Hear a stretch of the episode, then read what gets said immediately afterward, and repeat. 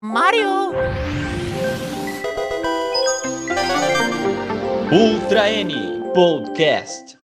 Olá, comunidade nintendista, seja bem-vindo a mais um Ultra N Podcast. Eu sou Daniel Rensober e Shimup é jogo de navinha. É, eu sou o Teus Jackson e eu vim aqui só pelas indicações. Eu sou o Júlio Rodrigo e esse podcast tem tantos convidados que tá um verdadeiro bullet hell. um dos objetivos do Ultra N Podcast é sempre trazer pautas sobre temas populares, mas sem jamais esquecer de outros assuntos que não são o foco tradicional de canais focados em Nintendo. Dizer que o episódio de hoje traz um tema de nicho talvez seja uma injustiça com a comunidade apaixonada por shmups, pois se trata de um gênero bastante importante, não apenas para a comunidade Nintendo, mas também como para a história dos videogames. De repente você parou de jogar games do estilo em algum momento da sua vida e só está esperando um empurrãozinho para explorar a vasta biblioteca que a gente encontra no, no Nintendo Switch, que tem vários jogos desse estilo. Por isso mesmo, nesse episódio, a gente vai falar sobre a incrível história dos team-ups e vamos apresentar um top 15 com os melhores jogos do estilo para o Switch. E para falar desse tema, a gente trouxe convidados especialistas na área. Diretamente do canal Shimup BR, temos o Felipe Gracioli. Olá, tudo bem, galera? Eu sou o Felipe Gracioli do Shimups BR e eu estou aqui porque é, fala sobre Shimups. Parece né, meio óbvio, mas é. Andy Anderson, um fã leal da SNK que a gente trouxe diretamente lá do Twitter, lá da arroba Gamer Antifascista. Opa, tudo bem pessoal? É, eu sou o Gamer Antifa lá no Twitter. Gosto bastante de jogo de navinha, jogo de tirinho, shmup, seja lá como você quer falar. E é isso, vamos falar um pouquinho sobre esse gênero aí que é tão importante, por vezes esquecido, mas sempre onipresente. Completar nosso, nossa equipe, a gente trouxe também o Rodrigo Gui, do canal Xoxando Games, que veio fazer inveja pro Júlio com a sua cópia física de Caruga. Obrigado pelo convite, pessoal. Meu nome é Rodrigo Gui, mais conhecido como Rogui nas comunidades, nas redes sociais. Tô escondendo aqui meu jogo, né? Bem escondido, porque eu sei que o Júlio vai querer me pegar de mim. Não vai ter Caruga para você, Júlio. é o jeito de gastar dois mil reais pra comprar no Mercado Livre, viu?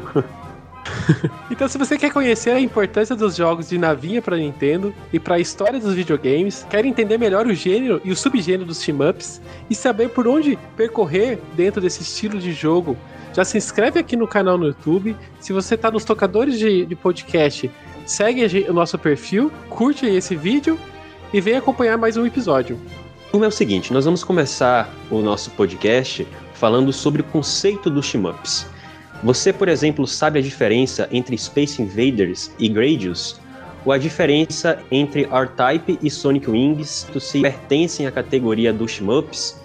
Ou mesmo se você já se questionou se existe vida fora da Terra? Tirando essa última pergunta, todas as demais são muito difíceis para responder. E apesar da definição desse gênero e suas categorias parecerem fáceis, a verdade é que existe bastante polêmica e muita discussão entre a comunidade de fãs e nem sempre o que parece óbvio acaba se sustentando após um longo debate. Então, eu queria começar aqui pela pergunta mais polêmica: Shmup é ou não é sinônimo de jogo de navinha? Posso também dar uma aumentada que eu sempre fiquei na dúvida. Shmup é sinônimo também de Bullet Hell ou é um subgênero? Já começando a treta cedo, né? A treta já começa logo no início aqui. É uma treta? É porque eu sou de Cara. fora do, do gênero, então eu não sei nada. É uma pergunta realmente honesta. Olha, eu posso, posso garantir para vocês que sai morte em fórum quando alguém começa é, é, eu, eu particularmente, eu vejo da seguinte maneira.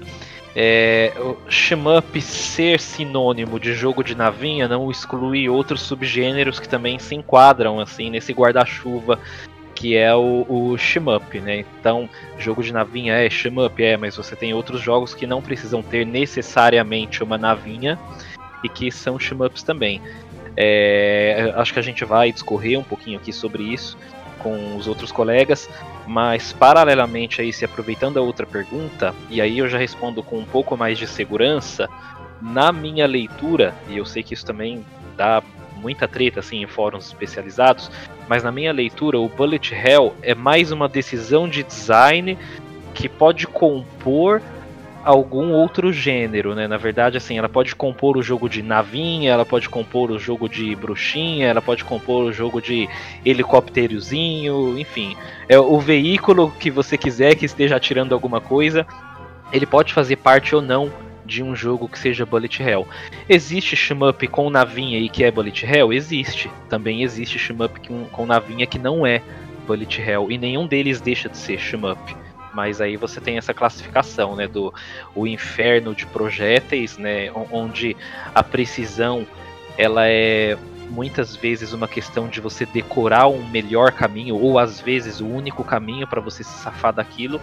E o contraponto disso é um jogo que não tem essa saraivada de balas, e que ele aposta um pouco mais na liberdade e na criatividade para você lidar com a situação. Então, só tem um probleminha nesse, nesse argumento. É, Bullet Hell não tem como decorar. É tudo tirando aleatório. Não, não, não, não, não, não, é, não é bem aleatório. Ele é. é ele, ele, é feito para que o, o jogador que tenha um bom uma, uma, facilidade de memorização não consiga memorizar os padrões. Ele troca muito rápido os padrões, entendeu? É, isso, isso é verdade, mas não significa que, apesar de ter essa dificuldade, ela não aconteça. Aí eu acho que vai muito mais também da tática de quem tá jogando e da maneira como você se adapta a cada um dos jogos. Porque aí você tem diferença, né? Tipo, do Mushihime Sama, um Galuda, pra essas coisas todas. É, assim, é, é, que, na verdade, assim, o Bullet Hell, realmente, como você falou, ele é uma. O que aconteceu, assim, deixa eu só explicar duas coisinhas aqui que eu não sei se é do conhecimento de vocês, mas de repente é, o público é, se aproveita dessa informação. É, vocês sabem por que, que jogo de navinha no começo era só navinha? Eu tenho minha desconfiança. Por quê? então, é, o que aconteceu foi o seguinte, né? Quando você tinha lá atrás, né? Não tô falando ainda os anos, entre os anos 70 e os anos 80, você tinha um desenvolvedor fazendo um jogo muitas vezes você não tinha um artista fazendo. Então você tinha um cara que sabia programar e um cara que sabia fazer um somebody love ali e criar uns spritezinho ali de alguma coisa, né?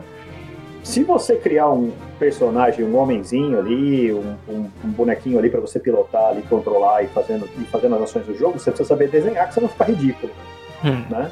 Agora, agora, na vinha você pode fazer o que você quiser, cara na vinha você tira da sua cabeça. Você coloca qualquer coisa ali, tanto faz o seu. O seu é, é, o, que, que, o que, que você criou ali, se é bom ou mal, entendeu? Você simplesmente desenha uma nave ali e os inimigos também, pronto, e saiu o jogo. Então uhum. o cara não tinha que se preocupar tanto com arte. É, não precisa. É, era tão, é mais simples, você podia botar, sei lá, três pixels e dizer, ah, uma nave. É, quatro formando tipo um círculozinho quadrado. Sim. É um disco voador, é, é mais simples. Cara, é, sem falar que assim, né? Baita, baita preguiça dos caras, né? Você pega e coloca um fundo preto e fala, ah, tá no espaço, pronto.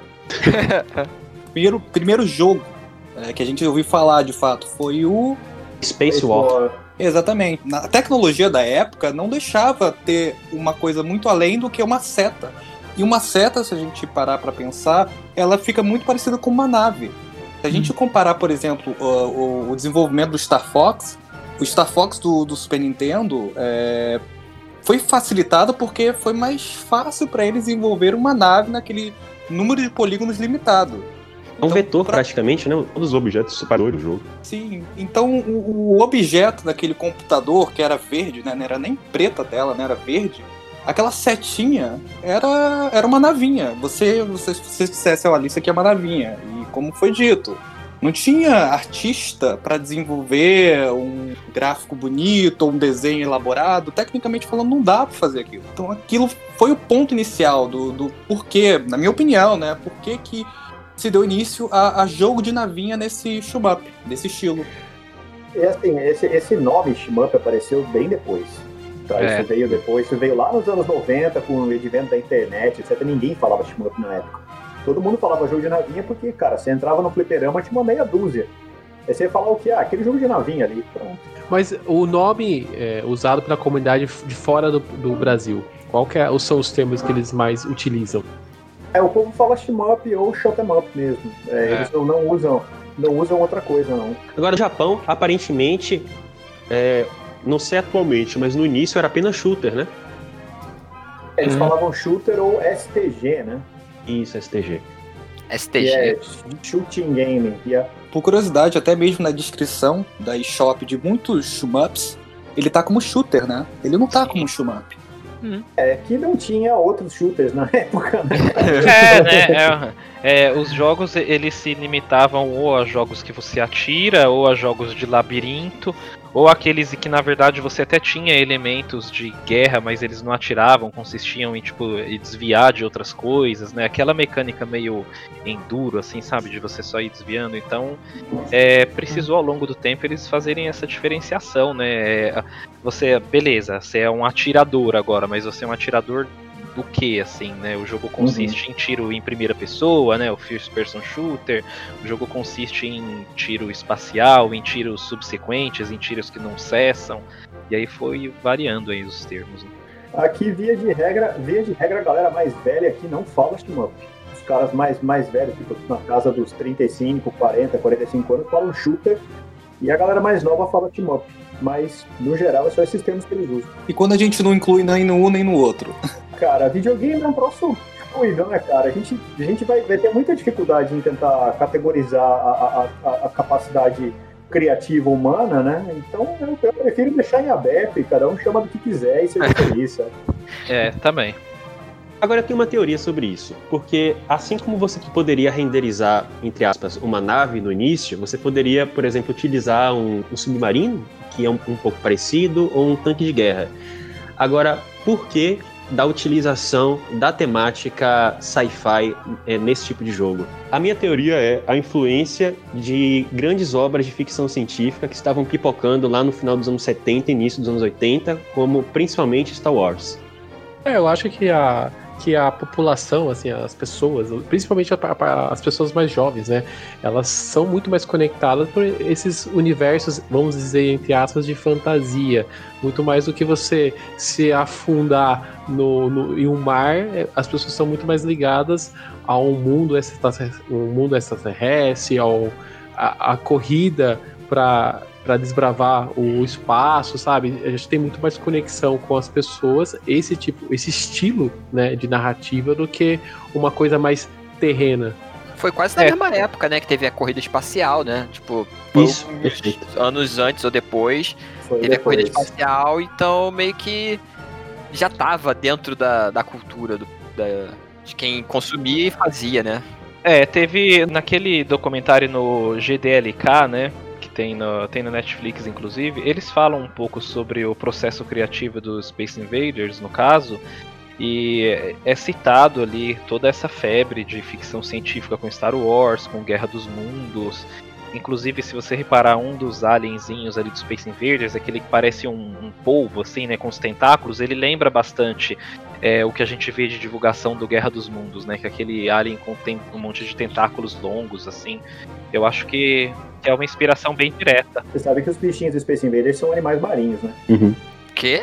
Vi, eu já vi isso em algum lugar, cara, mas eu nunca consegui fazer essa associação, assim. são, cara. É, um como assim? é um É. polvo, uma lula e um caranguejo. Sim, Então, é, por que o cara- Space é. Invader? Então, mas é porque são animais, animais marinhos vindos do espaço. Agora eu vou falar uma coisa pra vocês. É, se vocês assistirem esses documentários é, da Discovery e tal sobre fundo do mar, muitas pessoas nesses, nesses documentários fazem observação. É, se você pe- a- pegar esse animal aqui e apresentar para uma pessoa que, sei lá, é, distante da, da- da cultura desses animais e falar isso é um alienígena, a pessoa pode acreditar, cara. O povo parece um alienígena. O tamanho da cabeça daquilo. E pega, pega, por exemplo, a série Darius também. Ela é toda construída com base em animais marinhos, né? os inimigos são peixes, são lagostas Uhum. e tal, mas a temática é espacial, né? Então, quer dizer, é, é, inclusive quando eu vi da vez, em- quando eu li essa situação de que no Space Invaders eram animais marinhos, que eu fiquei meio assim, porque na verdade a minha leitura não era aquela leitura, né? Então a gente se sente confrontado. É, no mesmo texto eles comentavam essa questão do Darius, é porque faz muito tempo que eu li isso, eu até procurei pra soltar como referência aqui, mas não encontrei mais, né, nesses blogs obscuros e tal. Mas eu acho que ficou no imaginário popular essa associação de de animais marinhos como serem mais grotescos, porque são animais que a gente não tem tanto contato no dia a dia, né? Então é mais fácil meio que de você considerar ou alienígenalizar esses, anim- esses bichos assim. Que É, você não tem uma você não tem conhecimento, então você acaba É, de primeira é. estranhando aquilo, de certa forma se tornando um inimigo que você tem que enfrentar. É, e fora É. que na zona, na zona abissal tem um monte de bicho escroto, né? Então aí os caras falam, ah, Cara, meu, pega esses precisa- bichos aí e já era. Não precisa ir muito longe, não, cara. É, japonês mora numa ilha. Eles É. vivem cercado de criatura marinha por todo lado. Isso é parte do É. imaginário deles. Tem, tem pinturas e, e- e- e ilustrações aí do século XVI, XVII que, tipo, tem um samurai enfrentando um povo gigantesco.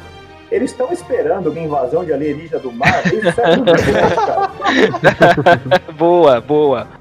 Talvez isso realmente faz muito sentido. Só puseram no videogame, só, só isso. É, e tem, e tem assim, tem o conceito, a gente sempre fala de OVNI, mas tem o conceito de OSNI, né, que é objeto submarino não identificado. Então, talvez é, isso realmente seja uma questão de uma preocupação folclórica deles. Isso assim, é uma suposição minha com base no que a gente está conversando, porque de fato eu não conheço profundamente os medos, os anseios, as questões folclóricas deles. Mas realmente faz muito sentido. Não, eu ia mencionar justamente o, o Gradius, né? O Gradius tem muitos inimigos que são uma mistura de robô com bicho que tem tentáculo e eles se movem meio que suavemente. É uma mistura. Realmente, essa questão do, do fundo do mar levantou uma, uma visão aqui minha que realmente a maioria dos jogos que eu tenho é a nostalgia, Gradius, Axelai, e, e eu vejo assim que tem essa ligação com, com, esse, com esses bichos do fundo do mar. Cara, é, tem. é, Super Mario tem a fase do fundo do mar, cara, e tem um monte de bicho estranho lá. Mas uma, uma coisa que você. Uma coisa que você falou a respeito da influência, tem um ponto aqui que é importante é- é- é lembrar que é o seguinte, eu vi uma entrevista uma vez com um dos autores do Gradius. E ele fala o seguinte, que Star Wars era a maior influência para qualquer coisa naquela época. Gente está falando do- dos anos, dos anos 70, qualquer coisa, cara. Se você fizesse basicamente assim, se você fizesse uma marca de biscoito que tivesse a ver com Star Wars, ia vender pra caramba. E mais, é, principalmente a série Gradius, eles se basearam mais numa, numa série de livros chamada Lensman, que é de um autor chamado E.E. Doc Smith. Ele fez uma, aliás, na verdade, ele, ele- essa série é tida como o- a influência para a criação do Star Wars, que foi a primeira série de ficção científica classificada como space opera. E Gradius, o- os caras que criaram Gradius, eles eram assim fascinados nessa série. Inclusive saiu um anime muito bacana que chama Lensman também. Se vocês assistirem o anime e fizer uma comparação com os o inimigo do Star Wars, do, desculpa, o inimigo do Gradius, que é o Imperador Bacterium lá, que é uma forma de vida bizarra que vai tomando tudo, é o, é o vilão do Lensman. Em um shooter como um TPS ou FPS, você geralmente está sempre atirando contra algum, algum grupo de inimigos. Em um shmup isso também acaba acontecendo. Então, pessoal, eu queria que vocês explicassem melhor para quem está nos assistindo, nos ouvindo, o que como a gente identifica um shmup? Eu, eu iria na, pela seguinte linha, tá? É, Shmup é um jogo onde você está atirando em coisas e se desviando de tiros, certo? Aí você vai falar assim, ah, mas aí dá pra incluir um monte de coisa, tipo running gun, rail shooter, é, é, sei lá, é, é, é, é, tem aí bullet hell, tem uma porção de outros subgêneros, mas aí são subgêneros, entendeu? Uhum. A grosso modo, você tá atirando e se desviando, e geralmente você morre com um tiro só. Se você não morre com um tiro só, a coisa fica meio tabajara, mas né, tudo bem. Dá pra levar também. Mas eu, eu, eu diria que é, que é por aí, assim, independente de se o, o plano move, se tem scroll, se não tem scroll, e qual é o ponto de vista, e se é uma nave ou não, eu diria que o fundamental é isso. Uhum. Basicamente é um personagem que você controla ele de alguma forma e você tá sempre atirando contra inimigos e da mesma forma você tá recebendo uma saraivada de, de tiros. E você não pode ficar levando tiro à, à, revelia, entendeu? É, e como o nome é Shooting Up, eles são só necessariamente os que sobem, no- aqueles que vão na, na horizontal também conta?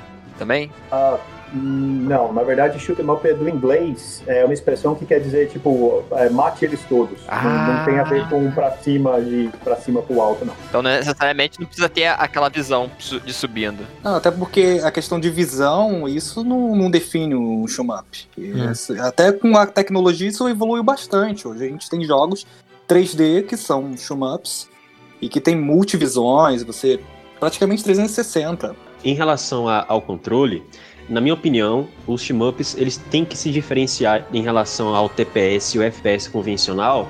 Você não pode ter o domínio do eixo Z. Você não pode avançar para frente e avançar para trás é, por meio do, do, do, controle no direcional digital ou na alavanca analógica. Você pode até acelerar ou diminuir com o botão, mas você não pode interagir é, livremente no ambiente 3D assim, entendeu?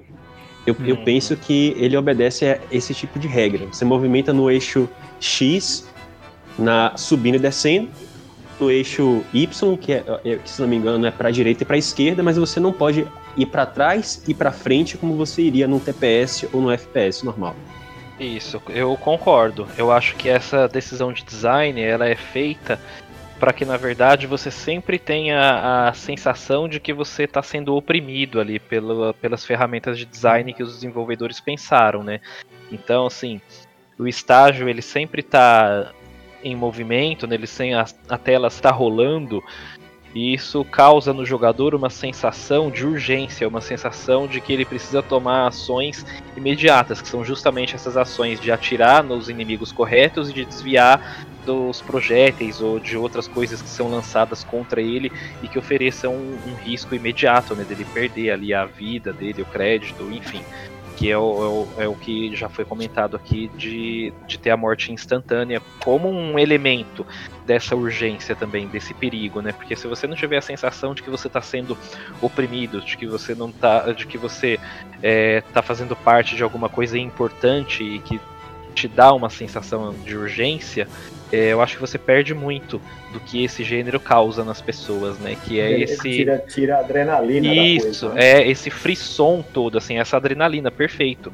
Porque é, esse gênero ele é também sobre você é, colocar uma pontuação no scoreboard, também uhum. sobre ranking, sobre demonstração de habilidades, mas o mais do que o resultado dessa demonstração de habilidade, você tem também, pelo menos na minha visão, a adrenalina do momento em que você tá jogando ali, sabe? Eu acho que essa é talvez a característica mais é, específica desse gênero, esse é. sentimento de urgência e essa adrenalina que ele precisa fazer você sentir. Eu, eu, eu conheço uma galera que é, a, gente, a gente tem um grupo que a gente debate isso, que eu não vou achar que eu sou esquisito que eu vou falar isso, mas é, é, é um assunto recorrente que a gente discute e que é interessante tem gente que considera que up é uma espécie de meditação. Nossa, meditação. meditação. Olha, é, sou só ouvido. Que legal isso. Compreensível. Compreensível. Porque você, aquilo, aquilo te arranca de tal maneira da sua, do, do, da sua realidade para te enfiar num mundo onde se você levar um tiro você morre. Sim. E quando você joga 5, 10 minutos, cara, você faz uma higiene mental e você volta bom pra vida. Sim. Concordo. E, e, e, outra coisa, é, e outra coisa.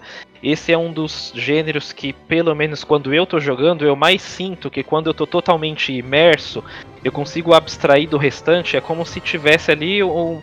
Uh, é difícil dizer, mas é quase como uma fusão ali, sabe? Você fica com os seus instintos e com é, os seus reflexos ali totalmente não só imersos assim, mas gera. Eu não estou encontrando a palavra correta aqui. É, mas é gera. Um estado, é, um estado, é um estado de consciência alterada, de fato. É, é, você fica num outro plano, assim, que você de fato age com muita naturalidade ali dentro daquelas regras, daquelas estruturas de design que são feitas para oprimir. E é por isso que você vê tanta gente, quem se dedica, né, jogando tão bem, assim, porque por mais que num primeiro momento não seja um gênero, é, vai soar elitista, mas não é. Só que assim, por mais que em determinado momento não seja um gênero para todo mundo, no sentido que muitas pessoas não conseguem entender e lidar com aquelas dinâmicas de dificuldade, a partir do momento que as pessoas rompem essa barreira, elas ficam totalmente vidradas, assim, elas ficam adictas naquela situação. Sim. E, e assim, é por isso que você vê tanta gente tão habilidosa, né, é, depois de um tempo. E é por isso que o fã de Shmup é tão chato. Sim. Porque ele se apega nessa coisa, é sério, não, tô falando todo mundo óbvio, mas assim, existe uma boa existe uma galera que para eles podia existir assim, Shmups e outros. É, entendeu? É. E esses caras, e esses caras são os mesmos caras que reclamam de falar jogo de navinha, que É. reclamam de falar que running gun é feito. Eu acho uma bobagem, mas enfim. Mas é é justamente por causa disso. Eles sentem uma, uma, um, uma apropriação da coisa por ser um jogo que produz esse estado de, de consciência alterado, que você se apega de tal forma mecânica, que eles acham assim, não, isso não é igual ao resto do videogame, entendeu? Sim. Eu acho que, eu acho que tem uma, uma questão no Shmup que é a questão de você ter que prestar atenção a cada detalhe. É, cada pequeno tiro, né? Porque normalmente os tiros são, marca, são pequenos círculos ou riscos na tela, então e podem vir de qualquer lugar. Então, se você acaba tendo que prestar atenção em cada um desses elementos, vindo de encontro a, uma su a sua nave, que também não é um recurso gráfico muito grande em, em tela, né? Então você acaba tendo que prestar muita atenção para conseguir se dar bem dentro do jogo, né? Eu acho que também tem essa questão de dessa imersão dentro do jogo vem disso, né? Dessa, dessa quantidade de elementos e tudo contra você, né? É, cara, você é feito de biscoito, cara. Se você encostar em alguma coisa, você morreu. Então. Eu acho que tem um elemento de design no shmups que eu acho que foi, na minha visão pelo menos, foi importado de Star Wars e aquilo é integrado à jogabilidade dele como se fazendo parte dela mesmo, que são o fato dos tiros geralmente serem pré-determinados e, e, e meio que padronizados. E assim, geralmente os inimigos não atiram necessariamente em você, eles atiram no ambiente e aquilo forma um, um obstáculo para você desviar. E eu tracei um paralelo na, na forma como os tiros acontecem nos shmups com os Stormtroopers do Star Wars, que eles erram todos os tiros, mas eles atiram no ambiente e você desvia como se estivesse ali. Eu falei, será é. que esse não é um elemento? É, eu diria que a sua análise está 99% certa. Se você não estiver jogando o jogo da tua clã, ah. os malditos dos, dos caras da tua clã faziam o inimigo apontar em você. O que, que é a tua Plan, gente? É uma desenvolvedora, só pra eu entender? Tua Plan é uma desenvolvedora que morreu e deixou um legado maravilhoso. A Cave veio da tua Plan. Ah, a Cave, a Cave veio né? da tua Plan. Foi, os caras saíram da tua Plan e foram para as outras empresas. A, tem gente da tua Plan na Psyche, enfim, eles foram para tudo que é lado. Os caras eram gênios e eles criaram o shmup que o cara não atira a esmo, ele faz pontaria em você. E são os mais desgraçados que tem. Sempre que a gente pensa em shmup, eu acho que a primeira visão que a gente tem na cabeça é uma nave andando em um plano 2D e atirando no cenário, né? Mas o shmup não é só isso, né? A gente tem várias derivações do estilo shmup, né? Esse que eu tô dando como exemplo seria o scrolling shooter, certo? Eles podem não se mover, né? Pode ser aqueles fixed shooter, eles podem ser o scrolling, pode ser tanto vertical horizontal, e pode ser multidirecional, aí vai do, do gosto do desenvolvedor. Mas assim, a ideia clássica é algo fazendo scroll para cima ou para direita. Uhum. Ah, e então assim, em relação à perspectiva, a gente pode falar que tem os, os shimups fixos, aqueles que também se desenvolvem sobre trilhos. Acho que não existe mais representante em relação aos tube shooters, mas que eram é, jogos em que ofereciam um eixo de movimento em torno de uma borda de um tubo na tela, criando a ilusão que o jogador avançava na tela. E esses scrolls, né? Depois se derivam nessas várias categorias. S seria mais ou menos isso? Sim, é, tem, assim, eu, eu, eu sou sempre meio, tenho um pouco de receio de dizer que não tem mais um representante, porque, cara, vira e mexe a gente é surpreendido com umas coisas que você fala assim, pô, onde o cara tirou isso? Você vai ver e tinha um jogo assim já. Uhum, então, uhum. eu acho que é, é, são, são subgêneros, são estilos que ficam ali meio dormentes, esperando, e de repente eles voltam, mas sim, tá certo. Falando em, em estilo dormente, um que o Júlio acabou me apresentando quando ele estava em pesquisa para montar esse, esse material, foi justamente o Tub Shooters, né? Que é o jogo é, uhum. preso dentro de um de uma grade, vamos dizer assim, né? Ele fica rodando em volta da tela, a, atingir os inimigos. E tem alguns que são simplesmente fantásticos, assim, visualmente falando. Você olha para eles e fala assim, nossa, que coisa maluca, você não entende o que está acontecendo, mas até você conseguir prestar atenção nos elementos, aí você fala, ah, não, entendi o que está acontecendo, né? Olha, eu me lembro de um de PlayStation 1, que eu acho que talvez seja a última encarnação, que chama Internal Section, que é sensacional, é a coisa mais linda do jogo, nem parece jogo de PlayStation 1. Depois fica aí a dica quem quiser dar uma olhada aí no YouTube, ele é muito bacana. Mas ele é, eu acho que talvez o último tube shooter que saiu. Legal. Agora, vocês acham que os rail shooters meio que suplantaram os tube shooters? Eu, sou muito permissivo, muito é, é, é, é, a favor de que assim cria aí, a gente joga, se for bom, foda-se, entendeu? Eu não tô muito Uhum. preocupado com a classifi- classificação da coisa. Ele Uhum. Mas lá, a. é uma evolução, talvez. Tipo, ah, eles pegaram esse aqui, pô, e se a gente fizer com uma certa variação? Aí surgiu essas variações, Cara, né? Na verdade, o que acontece no mercado são reverberações, né? Você consegue, você faz um, um acerta um produto e esse produto reverbera outros produtos similares. Por exemplo, quando saiu Super Mario, quantos jogos parecidos com Super Mario que a galera copiou na caruda assim que saíram, né? Surgiram. Nem sempre eram bons, alguns eles copiaram demais e outros que eles só se inspiraram, né? Eu acredito que quando o cara fazia alguma coisa que ficava boa, seja um tube shooter ou um rail shooter ou o que seja, ele fazia e os outros falavam, opa, ali tem dinheiro. Pegava e começava a fazer a versão deles do, do, do- do jogo também. Uhum. E só que isso é uma forma, o produto tem um ciclo de vida, né? Chega uma hora que ele, ninguém aguenta mais jogar aquilo, né? Então, o troço, por exemplo, quem imaginou que um dia Street Fighter ia virar um, um nicho também? Né? Quem tava aí nos anos 90 sabe que, cara, era impossível você tentar jogar qualquer coisa no fliperama que não fosse o Street Fighter uma época. Então, é, acho que assim, é, o produto tem o ciclo de vida dele, ele some e, e acho que é uma tendência, cara. Tem, tem, só que assim, se você for considerar que Rail Shooter, o, o shooter que tem uma câmera atrás do personagem, nunca parou de sair. Sai até hoje, né? É. E se você imaginar que se você puser um tubo ao redor de um rail shooter, ele vira um tube shooter praticamente. Verdade, Hum. verdade. Às vezes eu tenho a impressão que o Tube Shooters foi vítima da evolução tecnológica. Outras Sim, mecânicas foram também. se montando com o tempo que Sim, se tornaram também. mais atrativas. Você fazer um, Sim, um rail, um fixed. Você tem mais, sim. você tem mais é, liberdade de, de jogo, né? Você acaba, o É. você acaba preso, né? Você tá preso em. Até, até uma liberdade criativa também, né, do Uhum. desenvolvedor. Porque muitas vezes o cara colocou um tubão de papel higiênico lá porque o cara não tinha outra coisa pra fazer, né? Se, pô, não, eu não tenho como extrapolar esse cenário fora desse tubo, fora desse corredor aqui. Então, É, a, a, a SEGA foi quem popularizou basicamente os, os rail shooters, porque eles tinham aquela tecnologia do super scale, Uhum. né? é. que fazia as coisas, os sprites faziam, explodiam, faziam um zoom na sua cara, né? Eram as placas de arcade, no caso? Dessa. Sim, sim. Era System, System 16, se eu não me engano. E eles, eles tinham essa tecnologia do Super Scaling que foram eles que criaram. que Inclusive, foi usado, a, a tecnologia foi criada para fazer OutRun. Para fazer os carros darem zoom, os caras começaram a criar em cima e fazer outros jogos. Mas, com o passar do tempo, aquilo ficou feio e a galera enterrou. Então, Foi uma evolução tecnológica que surgiu. Outros Foi, jogos, o 3D foi. principalmente, é, tornou obsoleta essa tecnologia. Eram boas pra época, mas a solução Sim, é. futura 3D tava vindo com tudo. Ainda mais na época E- que tava inaugurando a era 32 bits. e tem gente usando o Super Scaling até hoje fazendo coisa bacana, viu? Em relação aos shmups de rolagem lateral, eles podem ser dividi- divididos nos vertical scrolling, horizontal scrolling e o multidirecional scrolling.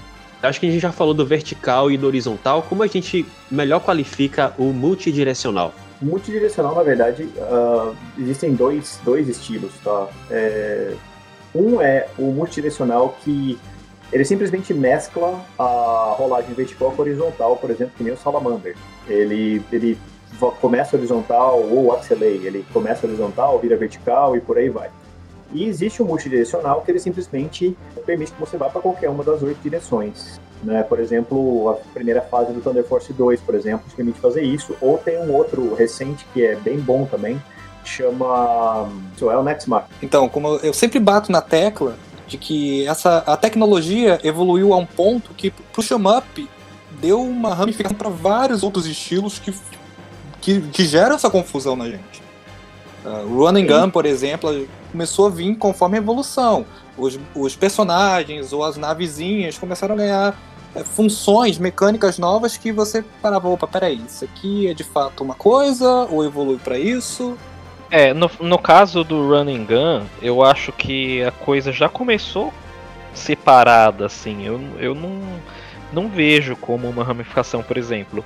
Ah, você tinha os jogos de navinha lá, espacial e tudo, e você tinha o Contra no Nintendinho, outros jogos também no arcade, assim, é, Ikari e tal, essas coisas. Eu, não só pela temática, mas pela liberdade, pela maneira com que você interagia com o cenário, né?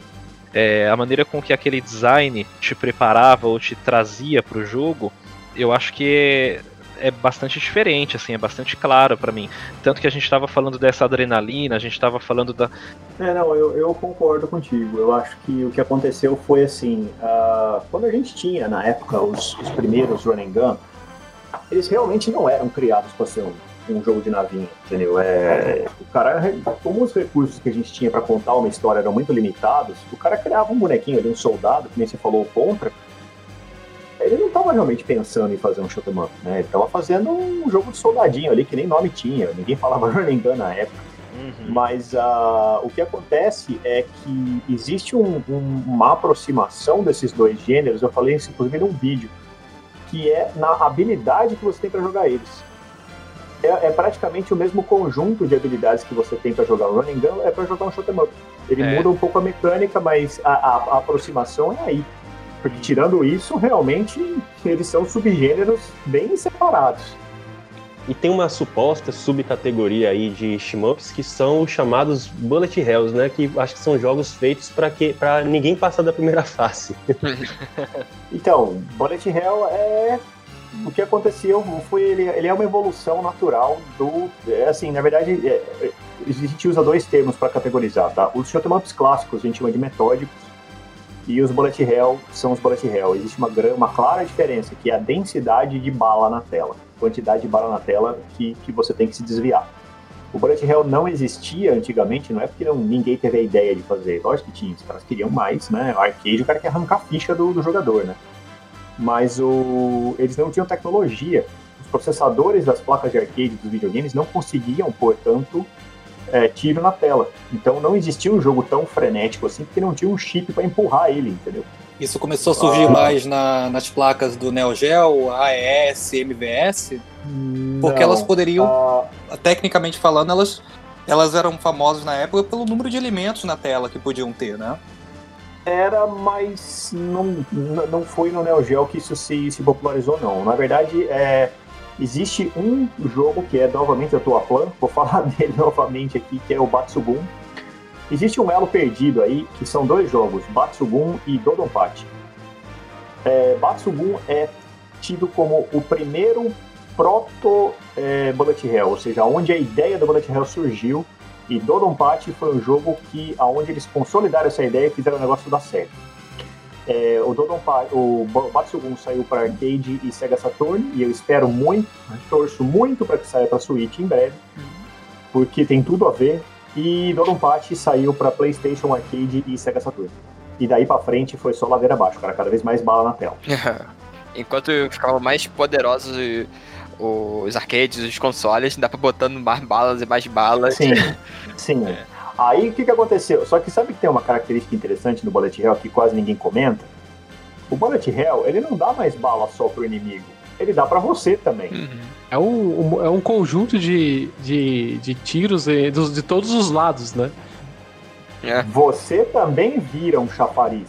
Então, quando o cara vem falar pra mim, ah, bullet hell é difícil, eu falo, difícil nada, você atira tanto quanto o inimigo, você que é ruim.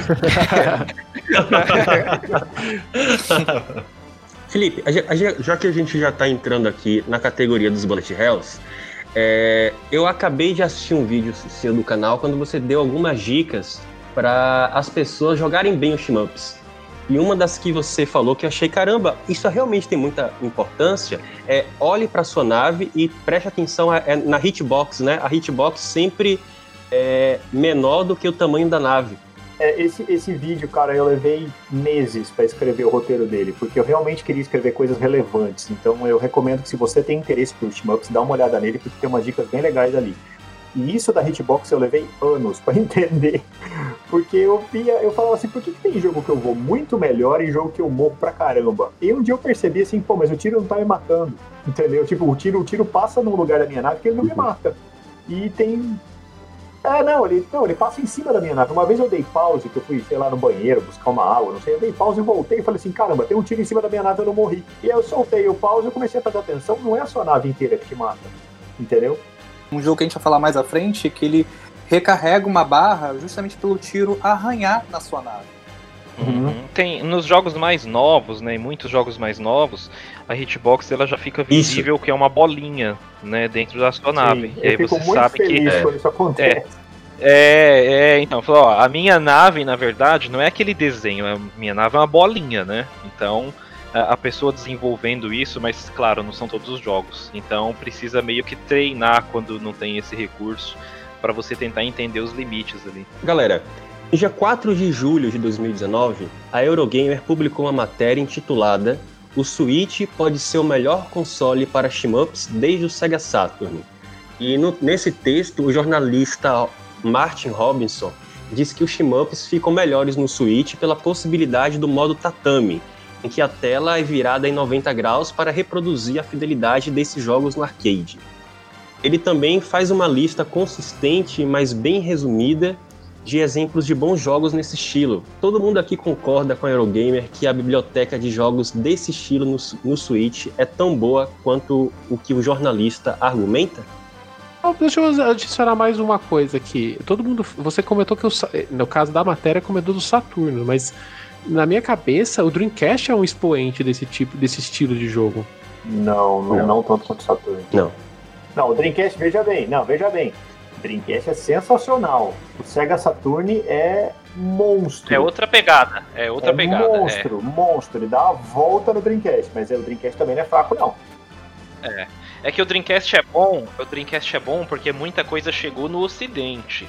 E a gente teve contato com, com esses jogos, tudo, com Giga Wing, com essas coisas, com Ikaruga, com coisas que não ficaram restritas. A questão é que o Saturno, cara, de, de shmup japonês, meu Deus, é, é, uma, é um tsunami, cara, é, um, é avassalador, assim. O que acontece é o seguinte: a SEGA sempre deu mais suporte para a produção de shmup. Sempre. Tá? A Nintendo a gente tem que. A gente há de convir-se, desculpa, eu não quero ofender ninguém, eu sei que vocês são todos fãs da Nintendo, mas assim. Por muito tempo ela não foi ah, o primeiro referencial para você jogar shmup. Tem shmups ótimos no Super Nintendo, no, no próprio Nintendinho tem umas monstruosidades, umas coisas que são praticamente réplica de arcade nele. Só que assim, do Nintendo 64 em diante, ficou uma coisa meio perdida, né? E no Switch é que a coisa se consolidou novamente como um grande expoente. A SEGA sempre deu muito apoio para shmup, porque a SEGA sempre pegou muito desenvolvedor pequeno. Como a Nintendo sempre foi uma empresa mais forte e sempre teve um, um- um nome a zelar e um, um contrato a, a- a- a- se proteger ali com o desenvolvedor, ela sempre atraiu nomes maiores. E com o passar do tempo, um monte de desenvolvedor pequeno procurava as- batia na porta da SEGA para fazer jogo. E o desenvolvedor pequeno faz o quê? Shmup. Porque é mais fácil fazer, porque você não precisa de artistas tão. não precisa de nada tão realista. E porque dava dinheiro na época, que era uma coisa fácil e rentável. O Sega Saturn foi o primeiro videogame da SEGA que vendeu direito no Japão. Porque o Mega Drive tomou porrada do Super Nintendo até dizer chega. O Master System eu não vou nem pôr na conta. O, Saturn foi o primeiro que vendeu bem lá. Só que o, o, o Sega Saturn ele entrou em fim de vida muito rápido, porque ele teve que dar espaço para o Dreamcast. Quando a Sega começou a notar que o- a vida do Saturn ia acabar, ela literalmente deu apoio para todo mundo que queria fazer um shmup. Então um Legal. monte de gente caiu para dentro e começou a fazer shmup para o Sega Saturn. Que eram tudo cara pequeno e que tinham a chance de ter uma projeção para talvez depois sobrar alguma coisa para entrar no Dreamcast. Entendeu? Foi uma, foi uma corrida, foi uma loucura. E um monte de gente que tava. que tem empresa, cara, que tem um jogo, e esse um jogo é um shmup e saiu pra Saturn. Agora, assim, e, e como é que é o Switch em comparação, como está sendo o Switch, assim, em comparação ao- Saturn e outras plataformas? O que aconteceu foi o seguinte, tá? É, a Nintendo se deu muito mal com o Wii U. Verdade seja dita, o Wii U foi quase que um tiro no fundo. Quase não, foi um puta tiro no pé. Claro. Eles vieram, vieram numa história maravilhosa, ganhando rios de dinheiro com o Wii, e no Wii U eles, porra, quase, quase foram penhasco abaixo. Quando eles tomaram essa lição de humildade, eles- isso aconteceu algumas vezes, eles falaram, não, a gente precisa de um hardware fácil de desenvolver, um hardware flexível, um hardware amigável e que tenha principalmente penetração no mercado japonês. Eles fizeram a mesma coisa que a SEGA fez. Eles abriram as portas para desenvolvedor pequeno. E desenvolvedor pequeno faz o quê? Não sei se eu tô enganado, mas muitos cursos, né, de programação para jogos, né, tem como base o ensinamento de fazer um shmup, né? Eu vejo muitos, muitos tutoriais Sim. de como fazer seu shmup. Exato, mas é justamente por causa da, da facilidade técnica de você não ter que se preocupar com animação, com física, com é, realismo. Basicamente nada. você preocupa- se preocupa com, com o eixo e, e, e pequenos elementos, vamos dizer assim, de gráficos, né? Sim, você vai botar. Você vai botar coisas se mexendo na tela, umas você vai destruir, outras você vai se desviar, e tem você que se tomar uma porrada morre. Acabou.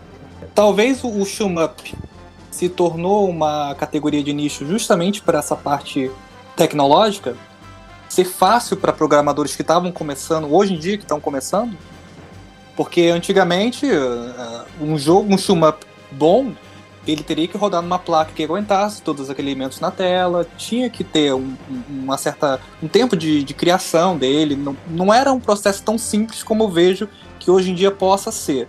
Tal- tal- Talvez isso tornou ele um pouco de nicho que, que era antigamente. Olha, eu diria que foi uma questão de mercado. Tá? O mercado mudou, a tecnologia mudou e o gosto do jogador mudou. Né? A gente tem ondas de, de produtos que tomaram o mercado. Por exemplo, a gente tem a onda do Street Fighter e do, do King of Fighters, a gente tem a onda do, do Counter-Strike, a gente tem a onda do é, Dark Souls, a gente tem a onda do. né? Passou a onda do shoot'em up uma época e realmente a galera tinha a galera tinha muita coisa, eles tinham muito hardware para fazer um jogo que é extremamente simples. E se você pensar, pegar o período entre o PlayStation 2 e o PlayStation 3, tem muito pouco shmup no mercado. PlayStation 2 ainda tem um pouco mais, mas o PlayStation 3 é horrível. O shmup, assim como os jogos de luta antigamente, eles ofereciam experiências que eram é, mais pobres narrativamente se comparados com o que a gente tem hoje em dia. E o que acontece? Essa evolução do mercado, ela trouxe uma experiência narrativa que esses, esses gêneros não conseguiram entregar. Tanto que os jogos de Uhum. luta hoje em dia estão correndo atrás disso, com esses modos de história, que nem a NetherRealm coloca nos jogos dela, com o Mortal Kombat, com o Injustice, e aí o Soul Calibur, Tekken, tá todo mundo correndo atrás para ter um modo história que entregue para alguém alguma coisa que seja mais próximo da experiência narrativa é, hollywoodiana, assim. É, o próprio Cinemora do, do Suda Sim, 51, ele sim. é uma. Parece que uma experi- experiência narrativa até você começar o Sim, jogo. sim, e sim, sim. Só que o que acontece, como gênero, né, não como exceção, mas como regra, o gênero ele não se adaptou a isso, ele não soube é, trabalhar isso ao longo do tempo. Tanto que um dos jogos que eu coloquei aqui quando a gente estava montando essa pauta e tal, foi o Aces of Luftwaffe, que é, acho incrível o jogo, ele tem uma historinha legal, tem personagens interessantes, e ele me ganhou porque ele é um jogo de navinha que tem, é, tem história, tem personagens, tem uma construção narrativa. Cara, eu, eu preciso fazer, eu preciso fazer um comentário em relação a isso. É, minha opinião, como jogador de shmup, eu desprezo todos esses jogos que tentam inserir narrativas tradicionais dentro da estrutura do shmup. Shmup pra mim é um jogo pra você pegar, um jogo que respeita o seu tempo, você pega, você começa a jogar e você entra nesse estado de abstração que a gente falou no início. Isso. Quando, esse- quando um jogo nesse estilo começa a intercalar com narrativa é, tradicional, dessa forma que a, a, a indústria dos jogos começou a copiar de Hollywood, pra mim eu fecho o jogo e não jogo mais. Inclusive esse que você vai é, sugerir aí, pra mim é, é um- eu não gosto desse jogo, assim como eu não gosto do jogo do Suda 51. Na minha opinião, a narrativa dos shmups, elas devem contar a história de forma não tradicional, como Dark Souls conta, como Zelda Breath of the Wild conta, como Metroid Prime conta, por meio de lore, por meio de narrativa ambiental, Uhum. colocando histórias no cenário e permitindo que, enquanto você tem um momento de, de, de você respirar enquanto você está desviando dos tiros, você observe o cenário, que o cenário sirva como uma plataforma de lançamento para sua imaginação e que lá você comece a desenvolver a sua própria história. Aí você vai pegando o manual do jogo, pesquisando na internet quais são as teorias, o que existe por trás daquilo. E na época do, do Nintendinho, a gente teve assim é, é, vários shmups e, por exemplo, R-Type, que foi influenciado por Alien, que Uhum. tem o, o- o- o- a sua própria nave tem um embrião do, do alienígena que você quer derrotar, É, certo? Assim, na minha opinião, essa é a narrativa. Assim, é, existe um, um problema de popularidade dos shmups? Existe. A falta de narrativa é um problema? Na minha opinião, é um falso problema. Acho que tem outro, outra coisa que deveria, deveriam entender para poder, de repente, o, o gênero renascer. Eu acho que o que acontece com o Shmup também é que ocorreu o afastamento das, dos grandes players desse gênero, né? Você não tem mais uma Konami produzindo vários jogos desse estilo, você não tem uma SNK produzindo jogos novos desse estilo. É, você tem é, estúdios menores e pequenos que não têm um poder de marketing, não têm um, um poder para chegar nos jogadores muito grande, né? Até mesmo ó, um Star Fox, que é da Nintendo, você também não tem uma, uma grande expressão ó, do, do, próprio Star Fox, entendeu? Que é acaba sendo um jogo de, ali de naves, né? É, a gente pode falar que é um ele rail é, shooter. Ele é um rail shooter tradicional é, Exato, mas se, se, se, a gente olha agora, o momento atual, assim, você não vê esses players, essas grandes empresas, grandes nomes, criando jogos desse estilo. Então fica aquela retroalimentação, né? as empresas não investem, são apenas é, empresas pequenas que acabam produzindo e esse jo esses jogos acabam ficando restritos a pessoas que vão atrás desses jogos, né? Tem chance para esses jogos, porque são jogos divertidos, jogos bonitos e jogos que vão com certeza te entreter. A gente agora vai conhecer uma, uma seleção de 15 jogos pro Switch. Essa lista foi criada de forma colaborativa entre todo mundo que está participando hoje do, do cast. E ela foi ordenada seguindo a ordem do mais tranquilo de ser jogado até o mais difícil. Então, se, se você quer experimentar, talvez seja legal você ficar bastante atento às primeiras opções que a gente vai dar agora. E conforme você vai ganhando experiência nesse estilo, você vai jogando os, os demais, tá? Então, na posição 15, a gente tem o Shmup Collection. Eu sou, eu sou um pouco suspeito para falar dele porque o jogo principal que ele oferece, ele tem uma é, Satasius, né? Satasius Next. É, ele faz uma referência muito direta com Gradius. Então, já que eu sou fanzaço de Gradius, já me pegou Satanás de cara. Ele. é sensacional, adoro esse jogo. Bom pra caramba. Satanás. Satan... Satanás. E, e uma curiosidade desse jogo que eu esqueci de comentar ele saiu pro Wii U. Sim, não, tem, tem, alguns, tem alguns jogos. O Wii U teve algumas, uh, alguns shmups, mas uh, infelizmente ele. Acho que eles chegaram meio tardiamente, né? São três jogos em um, né? Ele tem o preço é, de 15 dólares né, nas shops. Olha, eu tô vendo o gameplay, parece que é um jogo até que é até que mais tranquilo. Eu acho que eu conseguiria jogar sem morrer muitas Mas vezes. Mas esse pacote é bom mesmo. Esse pacote é bem legal. Eu, eu cheguei a jogar os três jogos, mas o que eu mais gosto é o side-scroller dele, que eu esqueci o nome agora também, vocês vão me desculpar, deixa eu olhar. É o. Peraí, que eu já vou. Armored 7.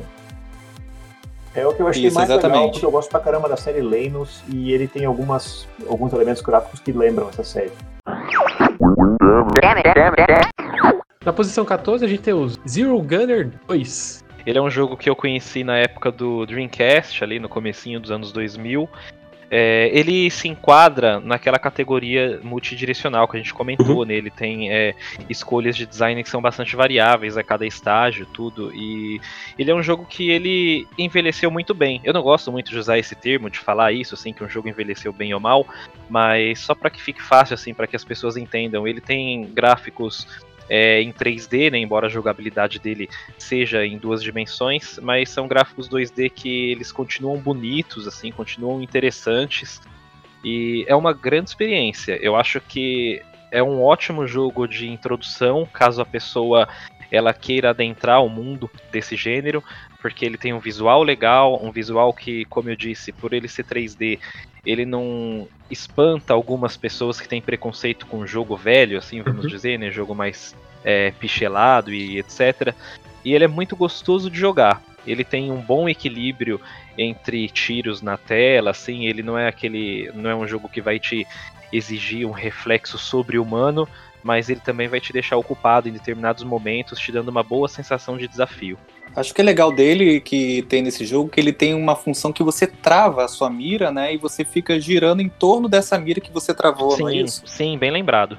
Tem uma, uma, história interessante sobre o Zero Gunner 2. Uh, ah, você sabe por que, que os caras da Psyche tiveram que refazer esse jogo do Perderam Zero? o código. Eles perderam, perderam o código, código fonte, é. cara. Eles perderam o código fonte do jogo e eles tiveram que, quando eles refizeram o jogo pro Switch, esse jogo já tá em 16 por 9 o original é 4 por 3 Ah, legal. Então ah. ele é a versão realmente definitiva do jogo para você jogar numa TV grande, numa TV widescreen.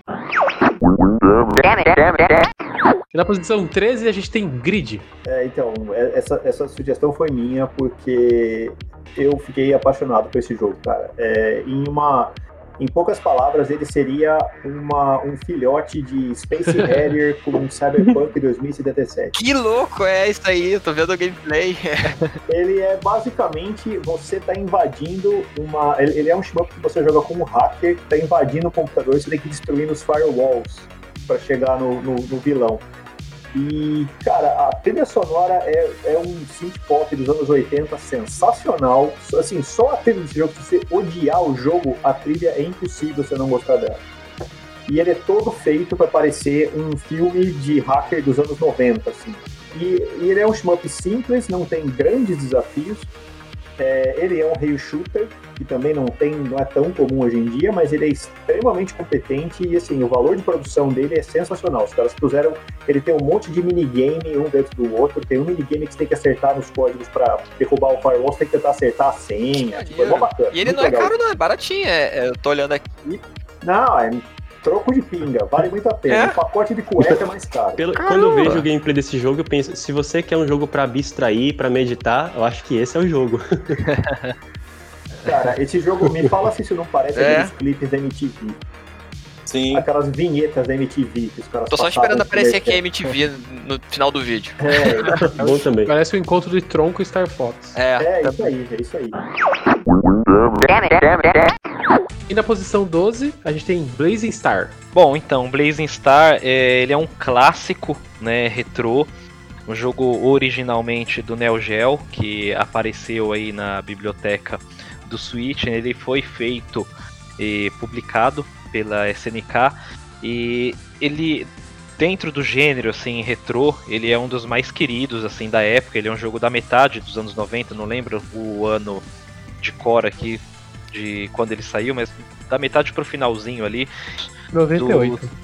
é, olha só. E é um dos títulos derradeiros dos sistemas da SNK, de quando ela ainda fazia consoles. E eu acho um jogo muito bonito, muito envolvente. Ele tem uma ótima trilha sonora, tem cenários competentes. E eu achei ele bem difícil, pelo menos eu achava na época, faz um tempinho que eu não jogo. Mas é uma dificuldade que, embora pra mim ela fosse, fosse acentuada na época, eu acho que ele tem, tem ajustes bem honestos, assim, ele te empenha, né, te, te influencia a se empenhar, aliás, para poder superar ali os obstáculos. Eu acho um jogo excelente. Acima de tudo, um jogo equilibrado. Eu terminei ele na época, gostei muito. E uma das melhores adições que o Switch ganhou na biblioteca dele, se considerar jogos retrô, jogos da SNK. Eu acho ele um jogo lindo. Ele utilizou muito bem, bem o final da, da placa. Eu tenho que Do- do confessar Neo que eu tenho um tesão meio, meio instintivo com gráficos pré-renderizados. Acho que eu peguei a época do Donkey Kong Country. Então eu vejo o Blazing Star. Eu sei, que, eu, sei, eu sei que isso é polêmico, não é todo mundo que gosta desse tipo de gráfico. Principalmente porque eventualmente não fica muito bom em TVs modernas. Mas eu acho maravilhoso. É, não, esse jogo, esse jogo ele é uma obra-prima, cara. Eu fico muito feliz que as pessoas tenham a oportunidade de jogar esses jogos hoje em dia, porque ficou numa plataforma que não foi muito bem difundida, porque era extremamente cara, e a gente já tá falando de um jogo que é de nicho, numa plataforma que era de nicho também. Então, por mim, não jogava Blazing Star. E olha, Até tem muito os dedos. bom no Neo Geo, viu? Galera, galera, galera lembra de Neo Geo e fala, Tem, ah, tem. Samurai Showdown, nada, tem um monte de shmup bom. Na posição 11 a gente tem o Straw. Então, é, eu sugeri esse jogo porque, em primeiro lugar, eu sou um grande fã desse jogo em específico, de uma ideia que ele teve de customizar a sua nave. Quando você vai jogar Straw, assim como o Diablo, você monta a sua build antes de começar a jogar. Então você pode, é, você pode ficar trocando a, a- a- Você começa com acho que três ou quatro armas que são fixas. E você, só que você tem várias opções para você colocar em cada slot. Então você pode ficar montando e brincando de trocar a, a build cada vez que você vai jogar e tentar ver como é que seu progresso vai, em que fase que você se leva melhor. É, a minha sugestão desse jogo para Switch foi pelo seguinte: ele não é emulado direito. Os emuladores, mesmo o Mami e os emuladores mais novos, muitos dão pau em algumas fases, alguns sprites aparecem zoados e tal, e a única emulação fiel que está assim eficaz, funcionando direitinho, é a do Switch, que saiu nessa série Arcade Archives também. É, Straw não é tão difícil, mas se você dormir no ponto, você morre. Então ele começa a pegar um pouco ali na. hum, Começa a te, já não te dá tanta paz assim, mas é um jogo tranquilo para quem já tem alguma habilidade. Se você não tem alguma, você Tem até nave vindo por trás, É. eu acho que é. Tem, E eu tem. tava vendo aqui que os tiros é, são pequenos em alguns casos. Bem São, pequenos. são, sim. Por que e que pra você desviar, assim, pra você enxergar, é, realmente tem que ficar bem atento. Por que que acontece? Quando o desenvolvedor criou esse jogo, eles, eles tiveram que criar uma fase que desse dificuldade para qualquer combinação de tiro que você pegasse. Então o jogo ele é, É, ele é- complicadinho, cara. É legal falar é que ele também, é, o assim, foco, ele foi criado pros arcades, né? E o foco do arcade era sempre tirar a pessoa ali e gastar Sim. mais uma ficha, né? Então tem, Sim. E assim, nunca teve versão doméstica. A primeira versão doméstica era no Arcade Archives para Switch. Na posição 10, a gente tem o Last Resort. Ah, esse é maravilhoso. Esse eu, deixa eu falar dele porque esse é meu Eu gosto bebezinho. pra caramba desse jogo também, é bem legal. Cara, é, adoro esse jogo. é, eu acho que ele tem, ele tem uma característica que me ganha muito, que ele tem uma atmosfera que me agrada, que é aquela atmosfera sci-fi dos anos 90. Ele tem um design muito legal de cenários, assim, é, a pixel art dele é maravilhosa. Ele é o Shimote do Akira, pô. É, pode crer por causa do Nossa, cenário é mesmo? de Como fundo. parece? É, ele tem, tem, tem umas chupinhadas aí. A SNK na época é, era conhecida como uma empresa que copiava e colava muita coisa aí do mundão afora, né? E aí é, tem essas referências todas. Mas ele tem uma atmosfera, sabe, de, de holofotes, de neon, de prédios, de eh, daquele futuro decadente, assim, que me atrai demais. O jogo é muito gostoso de jogar, ele já é um pouquinho mais difícil do que os que a gente falou aqui até agora. Eu joguei recentemente, de falar aqui que também não fui muito longe, não. Esse jogo Mas- é maldito. maldito. É, ele, ele é muito difícil. E ele tem influências do R-Type, né? Porque você tem um, um módulo que você acopla e desacopla da nave e você precisa usar suas estratégias de jogo mais ofensivas ou defensivas, né, de acordo com o que cada player gosta. Mas ele é sensacional, cara. Ele não tem muitos recursos de arma, né? Ele não te dá muitos recursos. Então, o que você tem é a sua criatividade e o seu otimismo. é só isso. Na posição 9, a gente tem o Aces of Luftwaffe. É isso? Isso é mais ou menos, pode ser. Luftwaffe? Tá bom, tá bom, tá bom. Tá bom. Tá. Isso, Luftwaffe. Tá beleza. Eu, eu não sou conterrâneo dos, meus dos meus conterrâneos. É, bom, eu gosto bastante desse jogo, ele é um jogo novo, é, é, é, na verdade uma sequência, né, o Aces of Luftwaffe o Squadron, é uma sequência do primeiro jogo, que só não tem esse, esse último Squadron no nome. É, eu gosto dele pela jogabilidade que foge um pouco do comum, em vez de você controlar um personagem só, ou seja, um aviãozinho só, você controla os quatro de uma vez. E cada um dele tem uma, é, habilidades específicas e eles vão alternando conforme circunstâncias ali da história e do cenário. É, ele contraria um pouco as preferências aí do Júlio, que ele tem um pouco de narrativa e tem desenvolvimento de personagens e tal, mas eles utilizam essa narrativa para colocar questões que eu acho muito interessantes de gameplay. Ele é o único shmup, por exemplo, que eu me lembro assim de cabeça que tem uma fase que você precisa ir furtivo, no stealth, assim, senão as pessoas te descobrem e tal. E aí, se descobrirem você, é, em vez de ficar no stealth, aí claro que você vai pro combate direto. Mas essa decisão, assim como outras decisões que eles têm ali ao longo das fases, eu acho muito interessantes, porque elas derivam da questão narrativa, mas elas apresentam de fato um gameplay ali que varia, que é bastante circunstancial. E é um jogo muito bom. É um jogo É muito tem- bonitinho.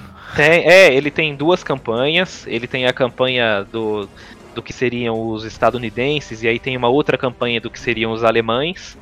É, eu ainda não terminei a segunda campanha, eu tô aqui para terminar. Primeiro eu tô fazendo alguns troféus, algumas coisas da, da primeira. Mas eu tenho jogado ele bastante, assim, é muito bom, muito legal.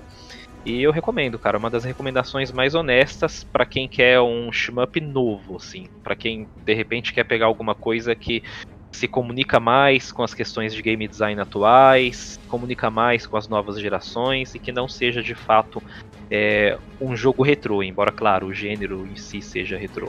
Dá pra dizer que é um shmup pra quem gosta do jogo do Naughty Dog do Kojima? Olha, é, não porque ele não cai em erros tão banais quanto essas produtoras costumam fazer. Gente, já mas pensou um shmup do Tem- Kojima? Meu Deus. Meu Deus. Isola. É, Tem umas mecânicas muito Não, loucas. faz, não, Não, faz isso, não. não faz, não, não, não tenta, olha, não, é. tenta, não, não tenta matar o, o gênero assim, não. olha, é, Deixa o Kojima matar o Isso, Metal Gear. Deixa, deixa ele ficar no quadrado Uhum. lá. sabe? Eu- olha, Alguém, alguém falou. O, pro- o problema, o único problema do Kojima que eu tenho é que assim, alguém falou pra ele que ele sabia escrever história. Ele É acreditou, foda. cara. Olha, eu, eu, Não, a gente não falou é, isso. não, não, não, Gente, não, eu adoro não, isso, eu adoro isso. Não, não, não, não considero console war não, mas eu acho que o Kojima ele é bastante infantil em muitos argumentos do texto dele. Ele precisa urgente de um revisor, urgente. Na oitava posição, a gente tem o Blackbird. Então, esse é um jogo, esse é um jogo safado, vocês vão me desculpar. É, é assim, como que, como que os caras conseguiram extrair uma, uma tanta coisa de um jogo tão safado, sabe? Porque assim, é uma empresa pequena, os caras fizeram um jogo simples que ele, ele não passa de um, ele é um core do Fantasy Zone, vamos falar a verdade. Só que ele é o Fantasy Zone feito pelo Tim Burton.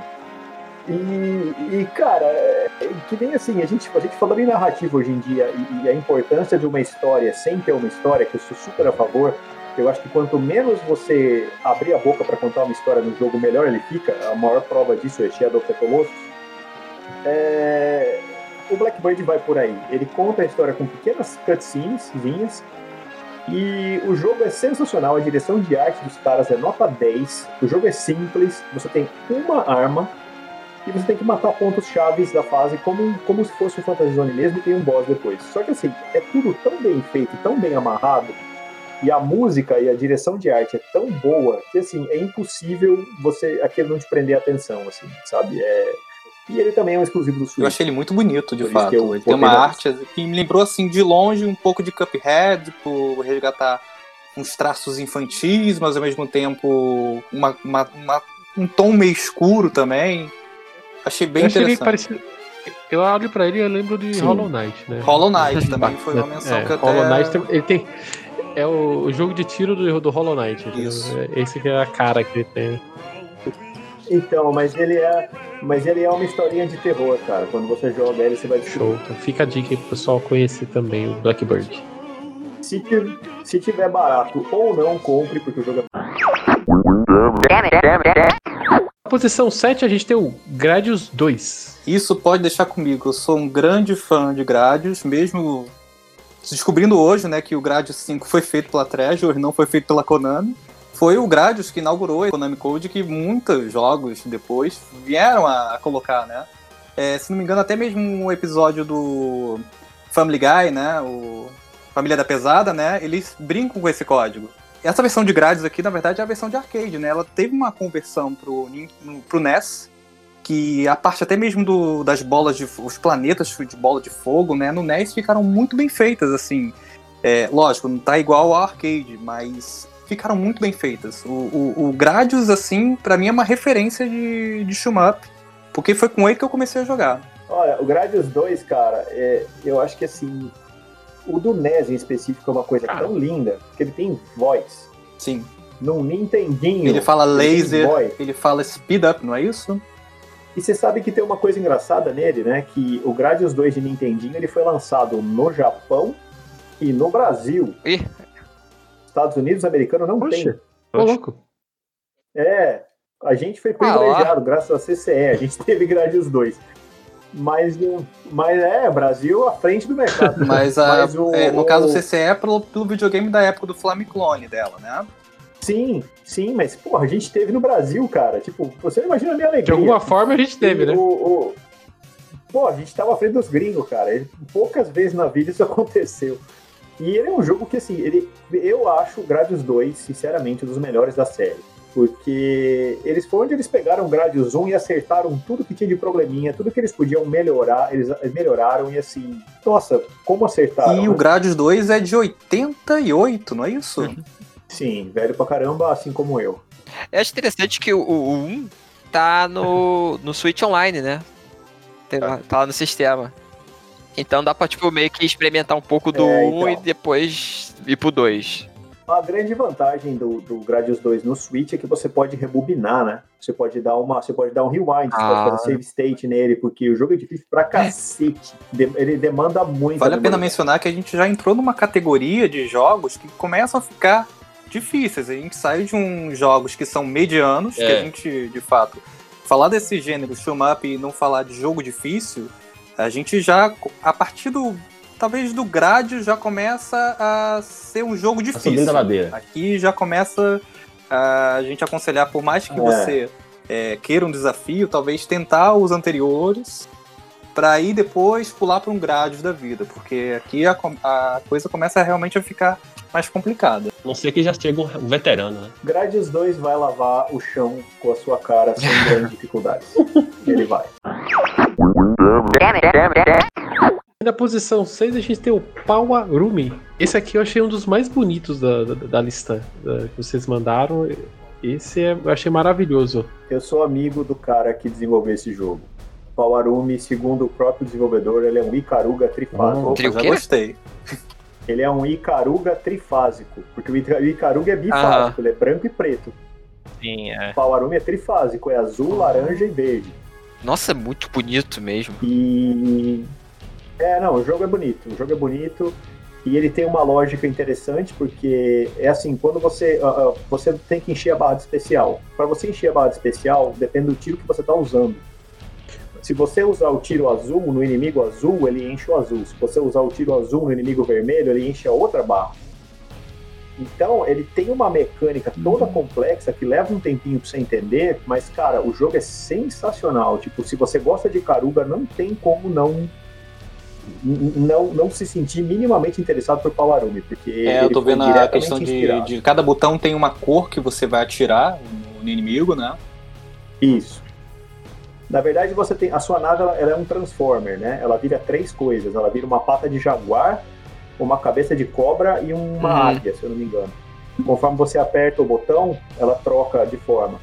E essas três formas enchem três especiais e cada tiro tem uma, uma, uma característica. Por exemplo, o vermelho ele sai é, circular em volta da nave.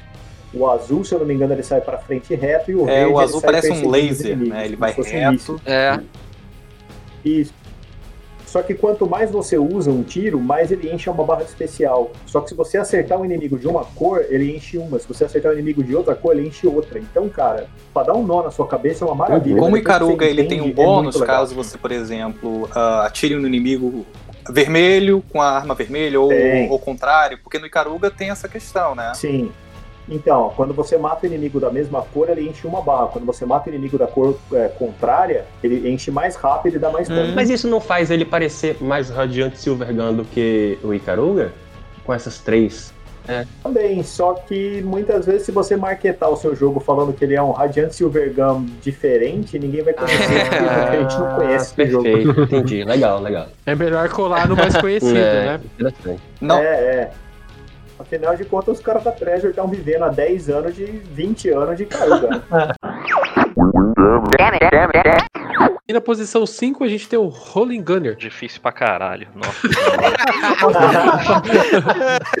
é, é, então, aqui vocês devendo que começou, aqui, aqui já É. não tem, aqui já, já- a gente já tá no lugar onde a- a- o filho chora e É. a mãe não vê. E, ó, tá aí, eu vou já. falar a minha experiência com o jogo. Ainda não terminei. É foda. É, é bonito, é divertido demais, é muito bom. é, vocês podem pesquisar depois aí ver as imagens. Ele é lindo, assim. Só que ainda não, não cheguei no final. Porque o negócio é difícil. Olha, Ro- Rolling Gunner, Rolling Gunner, é- é, eu concordo. Ele é feito pra arrancar o É. teu couro, mas ele não arranca o teu couro com, com assim, com uma grosseria, não, não. Ele arranca o teu couro com É, plástico, assim, pra não nascer mais. não, porque o jogo sabe? é maravilhoso. E ele, maravilhoso. E o, o, o jogo, ele foi. O Rolling Gunner, ele é um. Pra, na minha opinião, ele é o melhor jogo de 2018. O melhor jogo de 2018, Legal. sem dúvida. Que, que apareceu no mercado foi em Rolling Gunner. Ele foi feito por um cara que saiu da Cave e fez a própria empresa. Que ele falou que a Cave segurava ele, ele não estava muito feliz lá, não estava muito contente, achava que esse cara não estava dando importância para ele. Ele falou: Ah, vou sair. Ele deu uma de Bender e falou: Vou sair, vou fazer o meu próprio com e putas. E fez. E cara, ficou. A Cave, se não me engano, ela animal. tem mais tradição em, em vertical, né? Ele fez um horizontal. É, na verdade, ele participou de um projeto horizontal na Cave, que é o Akai Hum. Katana. Só que o Akai Katana vendeu mal pra caramba e os caras da Cave Ah, tesouraram sim. ele, entendeu? Só que daí ele pegou e fez o jogo que ele queria, que é o Rolling Gunner. Na posição 4 a gente tem um, um dos que é mais conhecido, eu acho, do- de todos da lista, que é o Icaruga. Eu confesso que eu fui até a quarta fase do Icaruga e porque eu não. Eu sei que eu tô fazendo errado, até pela- pelas dicas que o Felipe deu no, no vídeo. Mas eu tenho uma coisa, eu acho que se eu zerar é, colocando no Easy ou, ou com continues, mais continues, etc., eu não vou jogar esse jogo mais na minha vida. Então eu quero jogar ele sempre no, no Switch ou nas próximas plataformas, até uma vez eu, eu zerar no, no modo normal. Concordo, é um jogo que a gente joga e nunca passa por. Sempre começa o jogo no normal. Não tem essa questão de voltar pro easy ou tentar no easy. Olha, é, eu, acho assim, é, eu sou um cara que gosta de Caruga, mas não gosta tanto assim. Eu acho um jogo legal, mas tem alguns que, sei lá, eu, eu tenho, eu prefiro outros. Mas uma coisa que eu gosto muito dele e que ele realmente faz uma grande diferença é você mudar a dificuldade dele, ele muda o É. jogo, ele não muda, ele não muda a dificuldade. A quantidade de nave que vem, o que elas fazem, é tudo igual. Ele só muda os tiros que vem na sua direção e por que, que Mas acho vêm. legal seria legal explicar também pro Então, pessoal essa questão dos tiros de Icaruga, que eu acho que é, é- é a principal. O principal ponto que chamou a atenção do pessoal no começo, quando ele foi lançado. É, eu quando foi? joguei era pequeno não entendia. Então eu não, não conseguia passar das coisas. Eu era, tipo, eu já sempre fui ruim nesse tipo de jogo. Aí me veio um jogo que tem uma mecânica diferente e eu fico, tipo, o que que eu tenho que fazer aqui? É porque o Karuga te propõe o seguinte: ele te propõe. Você quer matar o inimigo e aquele tiro daquela cor não te pegar, então você copia a cor. Agora, se você quer matar o inimigo mais rápido e ao mesmo tempo ter o desafio de desviar daquele tiro, tem que colocar uma cor contrária. Então isso aumenta muito a... o, o- o desafio e te desafia também pensar dessa forma. Não, vou ter... agora eu vou atirar nesse chefe aqui, começar com um tiro da cor contrária dele e quando ele começar a tirar a cor dele, eu mudo pra cor igual. E fica assim. Olha, é, Icaruga, cara, é, eu acho que ele é o, que- o jogo que mais se aproxima de um jogo de ritmo, de música que um Sim. pode ter. Nossa, concordo, concordo totalmente. Tem gente que me odeia quando eu falo isso, mas, cara, eu, eu- eu- eu vejo muita. Eu, eu vejo, eu acho que Icaruga muito mais próximo de Guitar Hero do É que porque tem que ter de, um sei lá, de Guitar mega ritmo pra conseguir. Não só na coordenação motora, mas tem que ter o ritmo de na cor certinha, do momento Cara, certo. Isso. É, ele, no, ele nos níveis mais altos, ele é totalmente ritmado, ele é totalmente dinâmico, assim, é, eu nunca terminei ele no hard, mas ele é totalmente dinâmico assim mesmo, é, é como você tá jogando um, um jogo de é, apertar botão pra alternar. Eu gosto bastante porque pra mim ele representou uma virada de página nesse lance de jogos mais difíceis, assim. É, eu tava acostumado só com os shmups mais metódicos mesmo, é, mais tradicionais, e depois dele foi que eu comecei a pesquisar e a jogar outros títulos, assim, foi bem na época do Dreamcast, com outras opções ali também, é, então ele me marcou bastante, assim, foi um jogo que eu, eu demorei para conseguir terminar, ele ficou um bom tempo ali, eu meio que de mal dele, mas hoje em dia eu gosto bastante, eu sempre recomendo. E como é bonito, ah, ele, né? ele é, Como é bonito os caras usarem, os caras usarem duas cores e fazerem aquilo É, que não. É impressionante. a, a escolha artística dele ali é excelente. Trilha é. sonora, é tudo, é tudo lindo, né, Caruga? Aí, tá Tudo vendo? lindo. Você gosta, Não você gosta mais dele do que você assumiu, ó. Não, eu gosto dele. Eu gosto pra caramba de Caruga. O que eu não consigo é, é- é assim, é, é aproximar ele dos team-ups tradicionais. Eu acho ele muito É, não, isso é. É por isso que pra mim ele virou a página, sabe? Sim, é. não, com certeza. E Karuga é quase um gênero É, próprio, cara. é. Caruga foi que encerrou, né, a quantidade de jogos que estavam saindo, aí parece que ele foi o último que saiu no arcade, aí foi pro Dreamcast, depois parece que todo o gênero deu uma sossegada. Eu vi, eu vi uma entrevista dos caras da Treasure falando o seguinte: o... quando eles criaram Radiant Silvergun, eles quiseram criar um jogo super rebuscado e cheio de coisas, cheio de mecânica. Você jogou Radiant Silvergun, você vai entender que tipo, a sua nave é um negócio engraçado. Pra você, o seu tiro ficar forte, tem que meio que exercitar a sua nave. É engraçado isso, mas é assim que funciona. Tem que ficar insistindo um tiro e fazer esse tiro pegar no inimigo, e é como se fosse um músculo, ele vai ficando mais forte. E... É, é, a explicação, a melhor explicação que eu posso dar é essa. Só que, cara, Radiant Silvergun, você tem seis tiros. Você já começa com eles. E você tem uma espada, pra quando o inimigo chegar perto, você poder apagar os tiros da tela. Alguém chegou e falou: Ah, Radiant Silvergun é muito complicado, essa fórmula não dá certo. Por isso que o jogo não fez sucesso. O diretor de produto da, da Treasure chegou e falou: Tá bom, vamos fazer um troço super simples, usando os mesmos conceitos, e você vai ver que o erro não é esse. E ele fez e criou em Caruga. O jogo tem um tiro e não tem É, power tem que saber fazer direitinho, porque pode, você imagina com um tiro só que ficaria tipo, ah, sem graça, não sei o que, mas fazendo desse jeito fica. É, cara arrega. O, o, o cara jantou a crítica quando ele entregou o Caruga. Ele, ele programou na força da raiva. Foi. Ele concentrou. Concentrou o Ki, virou Super Saiyajin level 39 e fez o Icaruga. Eu acho que o Júlio ia mencionar pelo fato de eu ter o Icaruga do GameCube, né? É isso, você fica fazendo inveja aí com a sua edição física do, do Icaruga do GameCube. Fica não assim, fico fazendo fica assim. inveja, não, Agora- mas se a edição puder colocar na tela, tá? Pra, pra mostrar minha foto com o Icaruga, eu beijando Icaruga, por favor, faz isso, porque Tá, mas é veja bem, isso aí é só pra esbanjar o, o seu poder econômico ou você é o fodão e zerou esse jogo nas configurações normais? Minha aposentadoria tá garantida. Né? Já entendi, já entendi. E na posição 3 a gente tem o Devil Engine. É, Devil Engine, cara, que jogo sinistro. Deixa eu comentar uma coisa. Devil Engine, olha só como os caras foram assim amaldiçoados com esse, esse jogo. Eles pegaram e resolveram fazer. A, galera, a galera fez um. Se juntaram e falaram: vamos fazer um cruzamento de Thunder Force com é, Last Resort de Neo Geo. E eles pegaram e falaram: ah, vamos fazer, vamos. Eles mudaram, migraram a empresa deles para o Japão. Eles eram, se não me engano, canadenses e americanos, eles foram para o Japão. Chegaram no Japão, eles contrataram artistas japoneses e músicos japoneses e caras que vieram da indústria do Japão para fazer a coisa mais com cara de japonês possível. Chegou lá no Japão, quando o jogo estava pronto, eles tiveram que fazer a publicação do jogo, né? Que existe a diferença do desenvolvedor e do publicador, né? O desenvolvedor é quem faz o jogo, o publicador é quem empresta o aparato que ele tem de marketing e de produção para botar o jogo no mercado que não seja em distribuição digital. Alguma coisa saiu errado na negociação do contrato dos caras e a distribuidora simplesmente roubou os caras Caraca. na cara larga e são hoje os donos Poxa. dos direitos do jogo. Meu Deus. Os caras foram roubados, assim, ninguém sabe se foi problema de tradução do contrato, se foi sacanagem, se foi gente da empresa, enfim. Os caras perderam o dia do jogo. Mas por que, que eu tô falando isso tudo? Porque, infelizmente, esse jogo é sensacional, o jogo é muito legal, é difícil pra caramba, tipo, nível grotesco, nível brutal de dificuldade. Só que, cara, ele é. Se você jogar ele por 5 minutos, você vai ver todos os elementos de Thunder Force e todos os elementos de Last Resort e alguns de R-Type nele. E o jogo é bom pra cacete, mas infelizmente a gente só vai ver ele no Switch, porque tá um lado processando o outro, os desenvolvedores estão processando o, o, o, o publisher, o publisher está processando eles.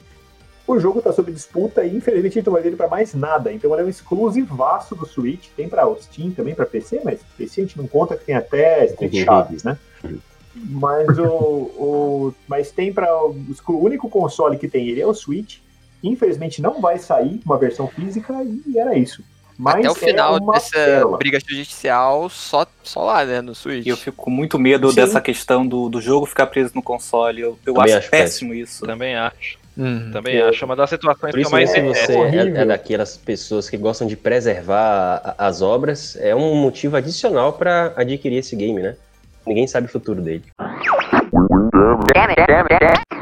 E na posição 2 a gente tem o Damaco Unlimited 3. Olha, esse aí, treta. Treta demais.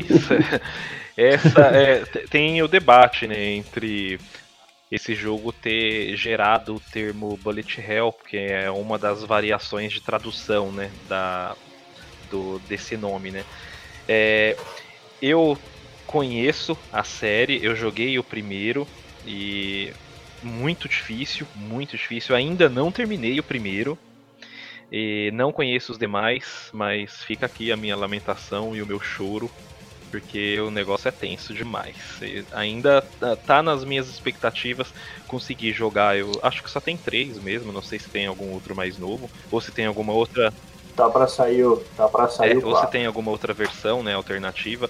Eu ainda não joguei o 3, mas é isso. Chorei as minhas pitangas aqui, agora eu vou ali pro meu cantinho. Esse é aquele jogo que eu mencionei que uma das mecânicas dele é justamente o tiro, né? Passar próximo da, su- da sua, da sua nave e ele carregar um combo, né? É o scraping, eles chamam essa mecânica de scraping. É bem legal isso. Eu acho muito legal. Quer dizer, ele é legal porque é legal porque você dá pra ver a, a hitbox dele, né? Porque E é um senão- jogo que, que tá relativamente em conta na, na eShop. Dá pra pegar ele e pagar um Sim, preço bom. É, eu, eu, na época, eu quando saiu da Macon Limited 1, procurava, eu ia encher o saco, porque eu conheço tanto desenvolvedor, eu ia encher o saco dos caras. Eu achava o e-mail do cara e ficava mandando e-mail enchendo o saco pra conseguir uma entrevista. Né? Algumas eu consegui e nem, nem publiquei. Mas o, o- É, tem um monte, cara. Tem uma com o Malito sensacional, mas essa, essa eu vou guardar pra um dia fazer um vídeo, talvez. Mas o, o- esse cara da, da, da- dessa do, do Damaco Limited ele chama Samitan, ele é gente boníssima, ele é um cara de Singapura e ele é um doido que faz tudo sozinho. Tem noção Nossa. de que esse jogo, esse jogo é feito Poxa. inteiro sozinho. O cara não chama ninguém. A única coisa que ele faz é ele terceiriza os músicos, o resto é tudo ele. Ele é o é, desenvolvedor do, é, Doragan Entertainment. Isso, é ele, é um cara. E É o próprio ele- Doragan. É, ele chama Samitan, é uma figura. Cara, aí eu comecei a conversar com ele, eu comecei a fazer uma entrevista, só que o cara demorava tanto pra responder que isso foi se arrastando por meio de e-mails e virou um chat de e-mail, né? e o cara, não, no fim das contas, tava, falando- o cara tava falando coisa da vida pessoal dele, que o gato dele come isso, sabe? Tipo, virou, o cara virou brother, assim, sabe? Virou, o cara virou, virou, o cara virou mó brother, ele no, no, no Facebook, é, WhatsApp. Não, é sério, ele, ele, é su- ele, é super acessível, cara. Ele é um cara tranquilaço, assim, pra conversar, trocar ideia. E, e só que aí o que aconteceu? Ele tava me falando quando ele tava fazendo o desenvolvimento do Macro Limited 3, que ele tava achando que a galera tava acabando o jogo muito fácil. Meu eu falei, Deus. não, Caramba. Aí ele falou, não, é porque é muito fácil, a galera tá aqui, tá- ele é de Singapura. Ele, não, a galera aqui termina o jogo muito fácil. Eu falei, não, bicho. Ele, não, agora, agora eu quero fazer um difícil. E ele fez o Macro Limited Caraca. 3. Eu tô olhando isso aqui, é um inferno. É, é literalmente um inferno de balas. Mas esse é. um É. jogo que é bonito, ele tem uma trilha sonora legal, eu gostei bastante. E ele te prende, sabe? Ele te. Não é questão dele te, te frustrar pelo você não passar da primeira fase logo de cara, mas ele te motiva, vamos de novo. Vamos lá.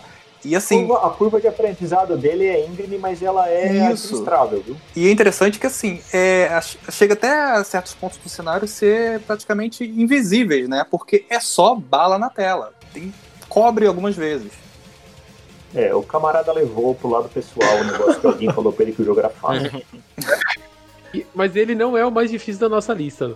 Não, Na- não. O nosso campeão na primeira posição é o Cryson Clover World Nunca Explosion. vou abrir Isso. esse jogo, porque senão eu vou abrir ele e vou morrer. Não, nunca vou. Não, não. Relaxa. Deixa, deixa, deixa eu te explicar o porquê que eu sugeri esse jogo. É, Crimson Clover é um jogo que foi um- meio que um fenômeno no Japão. Ele começou como um jogo indie de uma época que nem Steam tinha. Os caras, tipo, punham no site deles lá pra baixar e tal.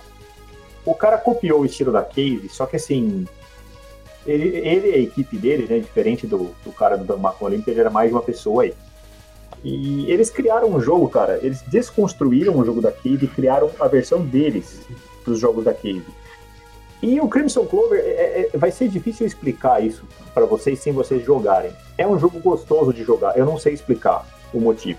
É, tá, além da, tá além da minha capacidade de raci- racionalizar e botar isso em palavras. O jogo é bom, eu não sei explicar o É motivo. um monte de É, bolinha não. voando em sua direção, deixa Mas você meio pelo pouco louco. que eu vi o jogo, ele te dá motivos pra você estar jogando, ele te avisa quantos inimigos você matou, é, ele te dá a posição do target, tem coisas de visual que ele te dá e te Então. motiva a continuar. Isso é no, isso é no Switch. Porque no, no outro, no- na versão de PC, Hum. não dava. Quando esse jogo foi parar na Steam, a galera já pirou. Porque esse jogo foi. Imagina o seguinte: sabe aquela banda indie, é, banda de garagem que vira um sucesso e as, rádio, as rádios não dão bola pra ela, mas todo Uhum. mundo conhece? No, no Japão, o Crimson Clover foi isso. Entendeu? Todo mundo jogava, mas ninguém queria pegar pra criar o filho, sabe? Quando saiu na Steam, ele já, quando ele saiu na Steam, ele já tinha saído pra arcade. Nossa! Alguém fez uma máquina de arcade. Alguém, alguém fez máquina de arcade esse jogo, de tanto que a galera gostava. Então, assim, quando ele chegou na Steam foi uma festa. E a galera ficou torcendo para que esse jogo saísse para algum outro, alguma outra plataforma. Ele bateu na trave no PlayStation 4 e no Switch ele entrou. A versão World Explosion, ela é uma, um Director's Cut do jogo. Ele tem esse painel doido, maravilhoso, que eu adoro, cheio de reloginho, cheio de coisa Cheio de mostrando, número, é, né? é, todos os dados. Cara, eu acho lindo isso. Eu acho, eu sou meio neurótico, eu adoro essas coisas. Só que o jogo foi o quê? Existe, claro, uma reclamação de que o jogo é muito difícil. Sim, ele é. Se você ligar ele e sair jogando, ele é. Só que ele tem um modo ultra easy, que é literalmente para você Ah. treinar para pessoas normais, com dois olhos e duas mãos. Entendeu? E, e, e ele é. Velho, a minha esposa Caraca. joga. E ela, e ela é jogadora de Stardew Valley. Então, assim, é, Quantos olhos vocês têm, por curiosidade? olha, na última conta. Eu acho que é dois. porque não é a quantidade de olhos, eu acho que consegue ver a Matrix. É, ele tem um modo training, ele tem rewind, ele tem um monte de recursos pra quem Ah, nunca legal. jogou. E assim, ele não é um, um- não é um jogo cruel como a versão de PC. A versão de PC é porque você fez um combo enorme e matou aquele boss e veio um carinha por trás e te matou. Você, aí você lembra daquele carinha de trás. Aí você fala, bom, vou lá e mato o boss e vem o carinha de trás. Vem o carinha de trás, você mata o carinha de trás, vem outro boss. Entendeu? Então ele fica, ele, ele vai escalando a coisa e te provocando o tempo inteiro, cara. Assim, assistindo, ele é muito legal. Eu não tenho coragem de jogar. Porque, para, só se eu botar no very, very easy, é super acessível. Que, É tranquilo. Você tem uma Pra mim que é tranquilo. Mas assim, especial, né? olhando aqui, caraca, é muita coisa acontecendo e é tipo, é um show de tiro, ataque. É, ele é, ele é classificado como o bullet hell mais agressivo de todos os tempos. Porém, por saber isso, eles criaram modos de jogo para você aprender a jogar. E os modos de jogo são super acessíveis. Ah, e isso também é, bom. um exclusivo, Ah, e é exclusivo do Switch também. o Teus é o seguinte, você comprou essa placa de captura? Ainda não. Ó, quando você comprar essa placa de captura, a gente vai inaugurar o seu canal na Twitch com você jogando o Cryson Clover. Aí, ó. todo mundo convidado aqui, viu? Excelente, excelente. Cara, se você pegar as dicas que eu dei ali no canal, você consegue. É, eu vou Você ter que. eu ainda que bem que eu ainda não comprei, dá tempo de Excelente. treinar. Então. Você assumiu o compromisso aí diante de todos os ouvintes. Esse foi o nosso top 15 jogos de shmups pro Switch. Queria agradecer a presença de todos pela discussão e pela por apresentar tantos jogos bons disponíveis no Switch. Felipe, eu queria que você deixasse os seus contatos e, e, e as suas últimas dicas para o pessoal. Olha, é, bom, o meu canal do YouTube é o Shmup- Shmups BR. E no Twitter a gente é o Shmups underscore BR. Tem o Instagram também, tem tudo no, no- no canal, tem todos os outros contatos. É só entrar lá e ver. No Facebook também a gente tem uma comunidade que eu uso mais para divulgar as coisas, não é muito movimentado. É, eu, não, eu não sou um grande fã do Facebook, não. Eu apoio um pouco ali, não, não sei, tem uma certa resistência. É coisa de velho, eu tenho um pouco de resistência ali, não, não- mas enfim. ah, e assim, ah, dica que eu dou, cara, é o seguinte: a gente está diante do maior fenômeno de shoot 'em up dos últimos anos, que é o Nintendo Switch. Que é uma plataforma que se conseguiu simplesmente se tornar assim.